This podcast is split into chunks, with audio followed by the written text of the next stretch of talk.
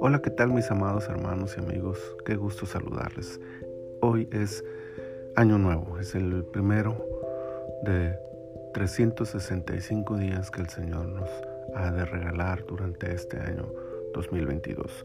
1 de enero del año 2022 y en nuestros devocionales seguimos en la temporada 11 y este es el episodio 14 de este devocional en su reposo. Vamos avanzando poco a poco y ya llevamos dos terceras partes de esta temporada. Nos resta una semana más, siete capítulos más de esta ah, temporada, que es el libro de jueces. Jueces capítulo 14, versículo 20, quiero leerles, que dice, y la mujer de Sansón fue dada a su compañero, al cual él había tratado como su amigo. Aunque el pasaje no declara textualmente que el hombre al que se refiere este versículo es filisteo, el contexto nos permite inferirlo con mucha seguridad. El uso de la palabra compañero en esta historia solo se aplica para este personaje y los 30 hombres que lo acompañaron durante la fiesta de bodas. Eso nos da pie a creer que el compañero de Sansón estaría entre estos 30 hombres.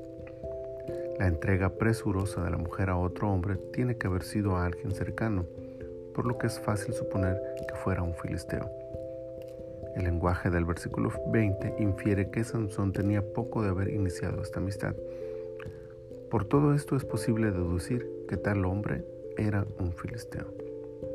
Este hombre se hizo amigo de Sansón, pero como es posible ver desde este momento de la vida de aquel poderoso israelita, las relaciones sociales nunca fueron su fuerte, empezando por el hecho de desear casarse con una filistea y hacerse amigo de un hombre de esta nación que claramente nos dice la escritura que dominaba sobre Israel. ¿Qué es lo que motivó a Sansón a acercarse a los filisteos con esa actitud? La misma razón que lo hizo tocar el cuerpo de un león muerto, contaminándose así según la ley de Moisés.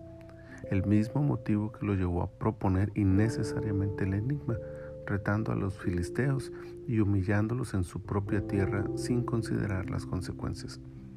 La imprudencia, el exceso de confianza y el desapego rebelde a la ley lo guiaron por el camino de la autosuficiencia, el orgullo y la ingenuidad. Sí, era fuerte pero ingenuo ingenuo por pensar que podía quebrantar la ley cuando él quisiera, ingenuo por pensar que podía librarse de las consecuencias, ingenuo por pensar que podía casarse con una filistea y ser amigo de uno de sus enemigos. En la jerga cristiana mucho se habla de no casarse con personas que no son cristianas. Incluso se habla de las o los filisteos como una alusión a quienes no siguen a Cristo y por lo tanto no deberían ser considerados como una opción para una relación amorosa. Sin embargo, poco o nada se dice de los amigos filisteos, esos que están contigo en la fiesta pero no quieren que tú seas mejor que ellos, los que tú tratas como amigos pero solo esperan el momento para hacerte daño, aquellos que están dispuestos a quedarse con lo que era tuyo en la primera oportunidad que se les presente. ¿Cuántas desgracias se hubiera evitado Sansón de haber obedecido la ley y no relacionarse con los filisteos amistosamente? Que el Señor nos ayude a distinguir, a escoger con cuidado nuestras amistades y evitar rodearnos de personas que lejos de bendecirnos, nos acecharán y tomarán lo nuestro a nuestras espaldas. Honremos al Señor aún con nuestras amistades y busquemos relaciones que nos inspiren a seguirlo y obedecerlo a Él. Hallaremos bendición en tales amigos. Padre, muchas gracias por este nuevo día, por este nuevo año al que tú nos permites llegar. Reconocemos tu grandeza y tu fidelidad, tu amor, tu bondad. Muchas gracias te damos, te adoramos te bendecimos, Señor.